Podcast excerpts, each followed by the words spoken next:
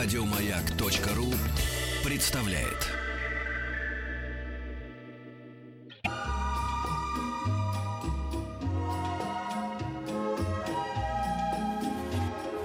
Клиника Фадеева.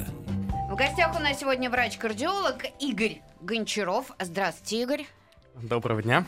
О сердце, о делах сердечных будем сегодня говорить. А, WhatsApp и Viber наш. Плюс семь девять шесть семь сто три пять пять три три. СМС-портал пять пять три три со словом «Маяк» и группа ВКонтакте. Все, что вас тревожит, все, что вас беспокоит, все дела сердечные. Обо всем об этом пишите. А, вот э, по тем номерам, а, которые я назвала. Э, Ну и э, для начала Игорь предложил нам поговорить о хорошей погоде. Ну, честно говоря, пришел к вам сегодня в студию в достаточно приподнятом настроении, проснулся сегодня утром, и вставать было как-то намного легче, чем обычно. На Третий день уже солнце, третий день. Солнышко, но и как раз к третьему дню уже начал накапливаться эффект. Потому что для нас солнце это не просто солнечный свет, не просто э, освещение, в котором мы хорошо видим все, что происходит вокруг нас. На самом деле солнце это уникальный природный механизм, который был заложен нам с давних времен. И солнце влияет на множество метаболических процессов в нашем организме. Он же не греет сейчас, просто М. светит. Тем не менее, солнечные лучи разделяются на множество-множество разных пучков, разных диапазонов. Одни из которых влияют на одни факторы, которые вызывают загар нашей кожи, другие стимулируют те или иные метаболические процессы. В частности, выработку серотонина, работу нашего а, сердца также положительно влияют на наш эмоциональный фон. Но есть и такой ни для кого особо незаметный, но тем не менее очень важный витамин D3. А, Витамин D известен с давних времен. Еще во времена послевоенных детей многие часто слышали Рахит. диагноз рахит. Абсолютно верно. А между прочим, этот диагноз в основном выявляется только у детей.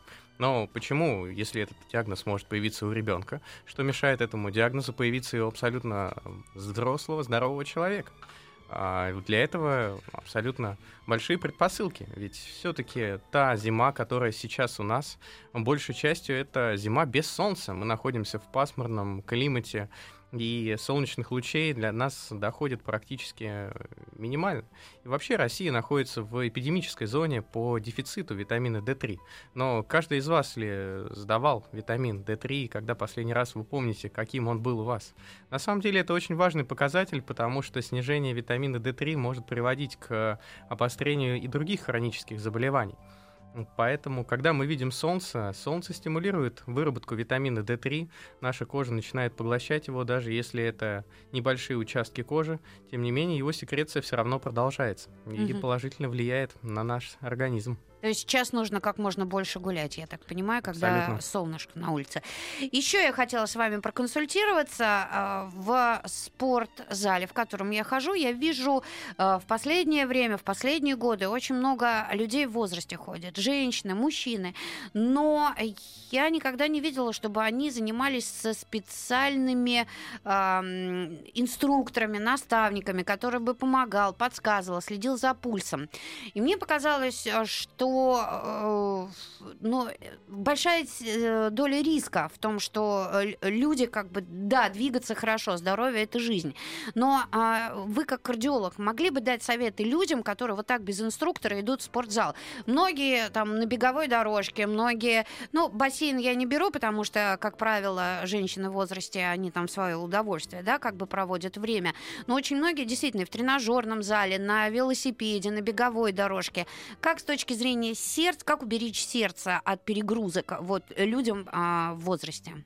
Безусловно, занятия в спортзале – это очень хороший способ для того, чтобы поддерживать свой организм в хорошей физической форме, не только в физической, но и позволяет защитить себя от многих хронических заболеваний, таких как сердечная недостаточность и многих-многих других. А, Но есть очень важные моменты, на которые каждый человек должен обращать внимание. В первую очередь, это тот тип тренировок, который он должен выбирать. Потому что если мы с вами будем заниматься в спортзале с тяжелой атлетикой, будем качать штангу, поднимать большой тяжелый вес, безусловно, это хорошо, но хорошо только на определенном этапе, до тех пор, пока мы молодые, пока у нас нет определенных хронических заболеваний. Если же мы говорим о том, чтобы больше сохранять свое здоровье и приумножать его, то предпочтительнее все-таки это не занятие с большим весом, а занятие так называемыми кардионагрузками. То есть это выполнение монотонной физической деятельности, будь то бег на дорожке, будь то быстрая ходьба, будь то ходьба со скандинавскими палками или даже выполнение каких-либо атлетических упражнений, но с меньшим весом и на большую повторяемость. Здесь mm-hmm. включается механизм редуктора. То же самое, что экран настройки. Если нам с вами нужно поднять большой и тяжелый груз, то за одну минуту его кран не поднимет. Для того, чтобы его поднять на большую высоту, нужна специальная система редукторов, когда за счет сначала быстрого вращения одного мотора через определенные шестерни передается механизм, и дальше уже более медленным движением поднимается груз. То же самое в нашем теле. Если у нас есть мышца, мы можем ее запрограммировать в тот режим работы, который мы выполняем мы можем поднимать либо очень большие и тяжелые грузы, но тогда наши мышцы становятся неповоротливыми. Но мы ведь не можем выделить какую-то отдельную мышцу. В любом случае команда подается на весь организм в целом. Поэтому либо наши мышцы начинают работать быстро и эластично, и они реагируют на любые изменения, либо мы превращаем их в своего рода большие неповоротливые экраны, но что когда-то было модно в 90-е, так называемые mm-hmm. быки, которые, с одной стороны, выглядели очень привлекательно, но с другой стороны, если дело доходило до необходимости быстро среагировать и быстро двигаться или длительное время выполнять быструю физическую нагрузку, то, к сожалению, в эти моменты организм уже начинал кричать сос и утомляться. Но я так понимаю, что необходимо следить за пульсом во время занятия. Каким он должен быть? Здесь все-таки очень важно понимать, что это за человек и какой набор заболеваний у него есть. Потому что если это заведомо здоровый человек, ну, такие, как мы с вами, и для нас частота сердечных сокращений может быть достаточно высокой. Это может быть и 140, и 150 в зависимости от интенсивной физической нагрузки. Но если мы говорим о пациентах или о людях, у которых есть какой-то набор хронических заболеваний, или они заведомо знают, что у их родителей были заболевания, тем более если был в анамнезе инсульт или инфаркт или какие-то другие более тяжелые заболевания, то обязательно все-таки стоит проконсультироваться с врачами для того, чтобы понять, какой тип физической нагрузки и какие максимальные пределы частоты сердечных сокращений подходят для каждого пациента. Как правило, если это хорошие спортивные залы, то при них есть всегда медицинские кабинеты, когда можно проконсультироваться, обсудить с врачом тот набор заболеваний, которые есть у вас, и только на основании этого можно уже более четко понимать, какой тип физической нагрузки, какие максимальные частоты сердечных сокращений можно развивать при тех или иных видах физической нагрузки. Вы как врач-кардиолог, какую нагрузку больше приветствуете? В спортзале или обычные прогулки на свежем воздухе? Здесь не принципиально, где вы будете заниматься. Последние годы набирает популярность движение воркаута, когда любое пространство в городе превращается в спортивную площадку, и это прекрасно, потому что не у каждого человека есть возможности либо финансовые, либо по времени не получается ходить в спортзал, поэтому любое пространство, которое подходит для вас, главное, чтобы это было безопасно, вы можете использовать для своих тренировок. Будь то ходьба на протяжении а, хотя бы 40 минут в день, либо mm-hmm. это занятие в спортзале, абсолютно неважно. Это будет оказывать достаточный эффект для нашей сердечно-сосудистой системы. А если 40 минут в день э, маленькими отрезками набирать, это ничего? Абсолютно. Мы можем растягивать эту нагрузку. Оптимальным считается пройденное расстояние не менее 4 километров за день, будь то шагом или при небольшом беге или любым другим способом. Угу. Главное, не на собственных транспортных средствах. Да, это точно. А, а, WhatsApp и Viber плюс семь девять шесть семь сто три пять пять три три. СМС-портал пять пять три три со словом «Моя». Группа ВКонтакте. Пишите, у нас сегодня в гостях врач-кардиолог Игорь Гончаров.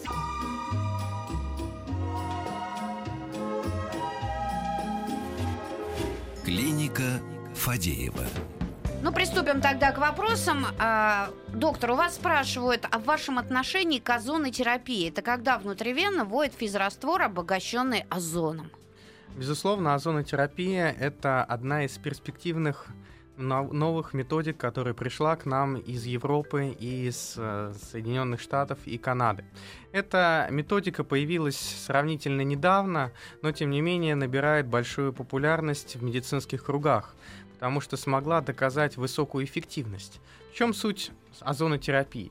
Озон — это газ, который мы с вами хотя бы один раз, но ощущали его запах. Наверное, каждый из вас когда-нибудь гулял после грозы. После дождя, Да, да. да. после- это именно вот тот самый запах свежести, который мы ощущаем, который исчезает буквально в течение 15-30 минут после того, как прошла гроза с молниями. Но что же такое озон? Озон — это свободная молекула, свободный радикал несвязанного кислорода. То есть О без приставочки О2. Мгм. Когда этот а, газ попадает в кровь, надо заметить, что попасть он может только в виде раствора, обогащенного этим газом, потому что если мы введем непосредственно сам газ в кровь, то получится летальный исход. Пациента нельзя допускать до такого, поэтому этот газ, как правило, растворяется либо на физиологическом растворе, либо этим газом обогащаются другие растворы препаратов для усиления действия этого препарата. Когда молекула озона попадает в кровь, происходит ее, с одной стороны, связывание с другими молекулами, с другой стороны, сам свободный радикал, являясь очень активной молекулой, он взаимодействует с клетками крови и в первую очередь взаимодействует с эритроцитами. Когда озон взаимодействует на эритроцит, он делает его более эластичным. То есть та самая маленькая крохотная клеточка, которую мы и практически не видим, она должна выполнять свою функцию. В нормальном состоянии она проникает сквозь ткани нашего организма э, и доносит кислород до самых дальних участков нашего тела. Но если у пациента есть какие-либо хронические заболевания, будь то атеросклероз или какие-либо другие заболевания, в этой ситуации проницаемость может ухудшаться, особенно при сахарном диабете. Тогда клеткам становится сложнее проникать внутрь тканей и, как следствие, приносить кислород. Когда молекула озона взаимодействует с эритроцитами, она делает их мембрану более мягкой, и эти эритроциты намного легче проникают внутрь ткани организма и, как следствие, доносят кислород. Но, М. с другой стороны, что же такое озон? Помимо всего этого, это газ, который, взаимодействуя с клетками крови, делает ее более Богатый. жидкой. А, Более жидкой. мгм. Потому что озон — это та самая молекула, которая взаимодействует с форменными элементами крови. Озон обладает достаточно выраженным противотромботическим действием. Да, это действие сравнительно недолгое, но он запускает механизмы перекисного окисления липидов, что оказывает положительное действие на снижение уровня холестерина во время введения и сравнительно небольшой промежуток времени после завершения курса, после чего намного более эффективно начинают работать классические препараты, и это создает достаточно благоприятный базовый фундамент для начала любой терапии. О, как круто. С А это сериями надо? Здесь зависит от заболеваний, потому что применение озона очень широкое. Его можно применять начиная от цереброваскулярных патологий, заканчивая заболеваниями суставов. М. Вплоть до того, что зачастую озон применяется для внутрисоставного введения в комбинации с классическими препаратами, что существенно снижает количество побочных действий за счет того, что активные молекулы озона достаточно быстро взаимодействуют с молекулами препарата и убирают их а, действия вне очага, куда, соответственно, был введен этот А препарат. как профилактика, допустим, против, там, не знаю, старения того же самого, а вот, э, чтобы кровь э, разжижалась? А, Озон появился в России изначально как косметологическая процедура. Точно так же, как и в Европе. Его пробуют подкалывать под кожу для того, чтобы бороться с отложениями жира. Э, И имеет достаточно неплохой эффект. В то же время его часто используют и в косметологических целях, поскольку озон — это активная молекула, и это молекула, которая активно не только сначала распадается и взаимодействует с тканями, но и в дальнейшем, наоборот, связывается в тот самый О2, который активно поглощается клетками и, опять же, усваивается нашим организмом. Его могут использовать и в косметологии для подколок э, в области лица, и в артрологии, и в неврологии болей для паравертебрального введения, то есть введения подкожно около позвонков. Мгм. Его могут использовать и при внутрисуставном введении, и при введении его через вену при помощи капельниц. Притом, если мы говорим о заболеваниях спины, то озон обладает очень мощным противоотечным действием.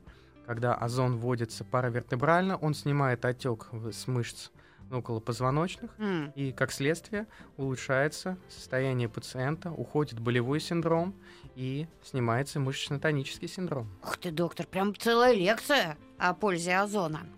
А, Если стоит э, кардиостимулятор, пишет Полина Говорун, какие физические нагрузки разрешены, какие запрещены, каким спортом можно заниматься? Если у пациента установлен кардиостимулятор, то каких-либо ограничений по физическим нагрузкам у нас с вами нет и быть не может.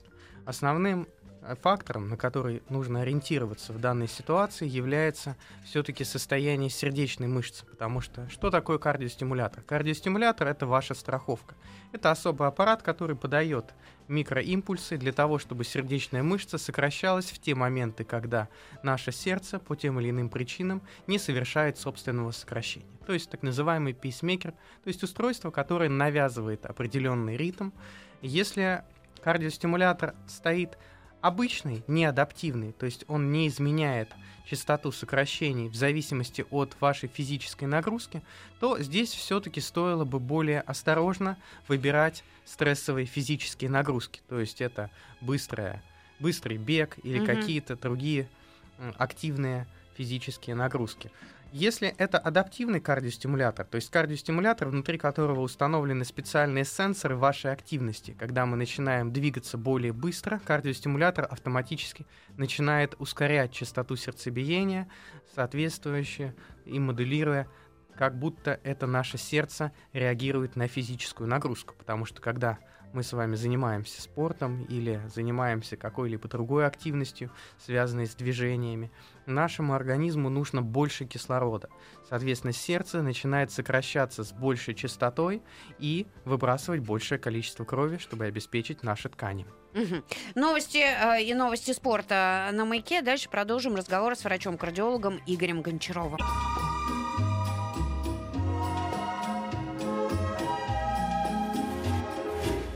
Клиника Фадеева. Мы вспомнили замечательную шутку в, прекрасном стиле Вуди Аллена, в его же фильме, по-моему, одном из последних. Поздравил просто своего товарища с днем рождения. Я вспомнил эту цитату. Значит, там еврейская тетка главного героя говорит, живи каждый день как последний, когда-нибудь не ошибешься.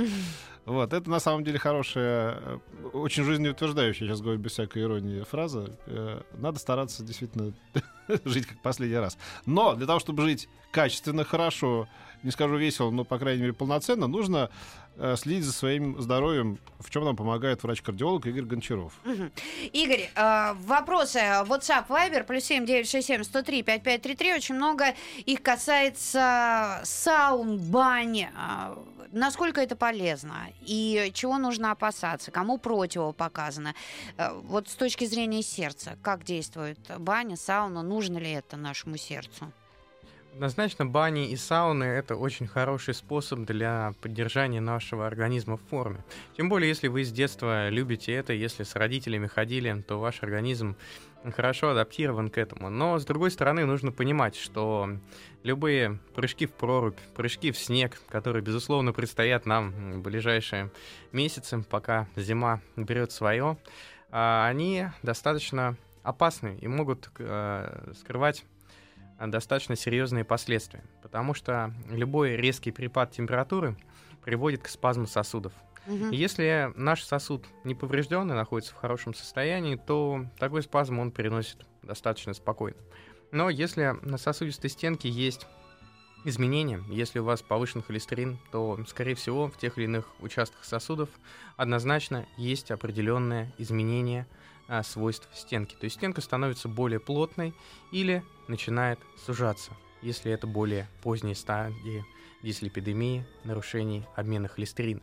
В такой ситуации, если произойдет резкое сужение сосуда, то очень высока вероятность того, что сосуд не успеет вовремя распрямиться и произойдет инфаркт или более серьезный инсульт. Мгм. Поэтому, если вы все-таки находитесь в группе риска, у вас есть избыточный вес, у вас есть в анамнезе заболевание, например, гипертоническая болезнь, сахарный диабет, то такие стрессовые нагрузки для нашего организма, как прыжки в снег, они все-таки не очень хороши. Но- Или окунание в прорубь, или просто даже в э, бассейн Ну а просто в баню и потом в предбанник выйти, это ничего страшного. Это ничего страшного, это полезно. Если даже у пациента есть более сложное состояние, есть сердечная недостаточность, то но вы любите баню и не хотите от нее отказываться, есть замечательное средство. Это турецкие бани или хамам. Да, да, вот В влажный, данной да. ситуации вы можете абсолютно спокойно посещать. Это теплый камень, который действует на наш организм очень хорошо. Потому что что такое тепло и вообще, в принципе, какие механизмы у нас есть? С одной стороны, если мы выходим на холод, то наши сосуды начинают сужаться. И очень часто у наших пациентов э, с коронарными заболеваниями возникает стенокардия или грудная жаба, то есть Мгм. появляется ощущение сдавления. Конечно, пока на улице минус 6, эти ощущения могут не возникать, но когда на улице будет минус 20, наверняка они проявят себя. С другой стороны, если мы с вами будем воздействовать мягким теплом, то это будет приводить, наоборот, к расслаблению наших мышц. А мышцы есть везде. Мышцы окружают наши сосуды и отвечают за их свойства по растяжению и, наоборот, сужению. Поэтому такой мягкий пар, такое мягкое тепло, они будут, наоборот, полезно действовать на наш организм и приводить к умеренному снижению артериального давления. М. У А меня- вот скажите вот этим людям, которые, знаете, заходишь, наверное, сидят какие-нибудь упыри, там, минут по 20, так уже глаза... на- Скажите на- им, что они упыри, на, да, на- на- глаза на лоб лезут, они сидят и... Ну сколько можно сидеть в сауне, уж прям плохо ему, а он все сидит, надо, надо пропотеть, Ну, надо, там, такие. надо. Ну так это же, по-моему, не очень здорово. Ну, абсолютно однозначно, такие длительные стрессовые нагрузки для нашего организма не полезны. Здесь лучше сделать несколько заходов а, по тому времени, которое для вас комфортно до появления первого пота. После этого лишний раз зайти в душ, ополоснуться, потому что, конечно, наши потовые железы — это способ для выведения и шлаков, и способ для охлаждения нашего организма. И если мы лишний раз зайдем в душ, э, мы смоем лишние шлаки, лишние токсины, которые выделяются через кожу. Мгм. У меня с 10 класса повышенное давление. Сейчас 46 лет. Еще спина болит из-за малоподвижного образа жизни. Друг зовет в баню спину лечить. Можно ли мне? Но в данной ситуации все-таки лучше стабилизировать артериальное давление, и только после этого а, можно будет понимать, насколько для вас безопасно посещение бани. Вячеславу 36 лет. После инфаркта хочу похудеть. Какой вид физической нагрузки можно использовать? Однозначно для того, чтобы похудеть, одной физической нагрузкой ограничиваться не получится. А учитывая, что в анамнезе был инфаркт, наверняка есть и гипертоническая болезнь, поэтому вы в первую очередь должны акцентировать свое внимание на изменении режима питания. Нужно отказаться от соленого и постараться ограничить порцию. Разбить ваш рацион питания на 5-6 приемов и сделать их достаточно маленькими, в районе 150, максимум 200 грамм на один прием. Ограничивать по вашим любимым продуктам, да, конечно, от хлеба и хлебобулочных изделий нужно отказаться. Но ограничить вас, допустим, от любимого гарнира, а, макарон или чего-то другого, что входит в рацион питания, ну, это будет, наверное, совсем жестоко и кощунственно, поэтому давайте договоримся, вы будете а, брать кусочек мяса на обед размером с половину вашей ладошки и класть туда 2 столовые ложки любого гарнира, который вы хотите, но всего 2 столовые ложки. И это позволит вам снижать вес, в то же время не отказываясь от ваших любимых продуктов. Ну, а физическую нагрузку какую Физическая можно? нагрузка — это любые монотонные кардионагрузки. Мгм. Это Бег, ходьба, это ходьба. плавание, что угодно. Главное, чтобы это была монотония. То есть монотонная Лучше нагрузка. бассейн. А Бассейн оптимален. Ага. 36 лет, как помолодела вообще инфаркт. Здравствуйте, у меня аневризма восходящей дуги аорты, наверное, 65 миллиметров, без расслоения. Мнения врачей расходятся. От «надо наблюдаться» до «надо оперировать». Как быть? А, Учитывая, что в данной ситуации сейчас нету признаков расслоения аорты, абсолютных показаний для экстренной операции у вас нет. Однако абсолютно однозначно нужно наблюдать за ней, абсолютно однозначно нужно исключить подъем тяжестей, нужно ограничить физическую нагрузку и все-таки наблюдать, и только тогда мы сможем более точно понять, нужно ли вам делать операцию или мы можем сохранить пока в таком состоянии. М. Мне 33 года, у меня повышенное давление 145 на 95, но об этом я узнаю только благодаря тонометру, никак себя, на себе это не ощущаю. Слышал, что если человек чувствует себя хорошо при любом давлении, то значит это нормально. Это так? Нет, 145 на 95 это пограничное значение по российской классификации. Если обращаться к европейским источникам, то более низкое давление должно быть у каждого человека, то есть порядка 135 на 85 и не выше, как верхняя граница для артериального давления. Поэтому абсолютно однозначно нужно провести независимое измерение артериального давления, потому что вполне вероятен и стрессовый фактор измерения артериального давления. Многие из моих пациентов приходят ко мне с дневниками, с высоким артериальным давлением, когда проводится контрольное суточное мониторирование артериального давления, а, мы не можем увидеть тех подъемов артериального давления, которые они регистрировали. Поэтому здесь все-таки лучше обратиться к специалистам, провести контрольное обследование, суточный монитор артериального давления, и только после этого говорить о необходимости коррекции лечения. Угу. Опасен ли фитнес или физнагрузки с весом при аритмии? А, безусловно, если наше сердце дает сбои при а, обычном состоянии, то при повышении нагрузки на сердечную мышцу абсолютно точно будет усиливаться потребление сердечной мышцы кислорода и других питательных веществ а в данной ситуации аритмия может усугубляться. Но опять же нужно понимать, что это за аритмия. Если это синусовая аритмия, то она не представляет никакой опасности и может давать некоторое дискомфортное ощущение.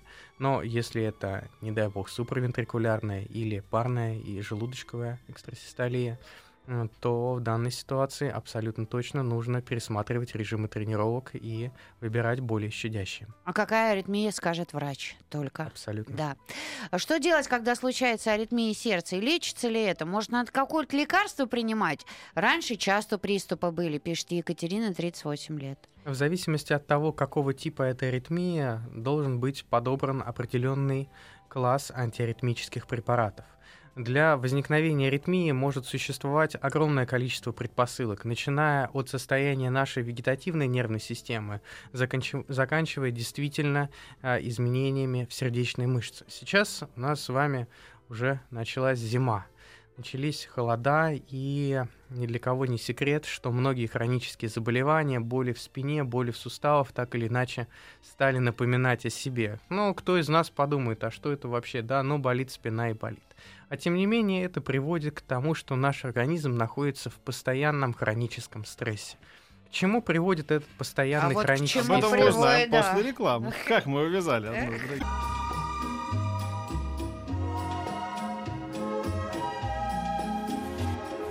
Клиника Фадеева. А, остановились, что делать, да, при аритмии? Продолжим тогда. Да.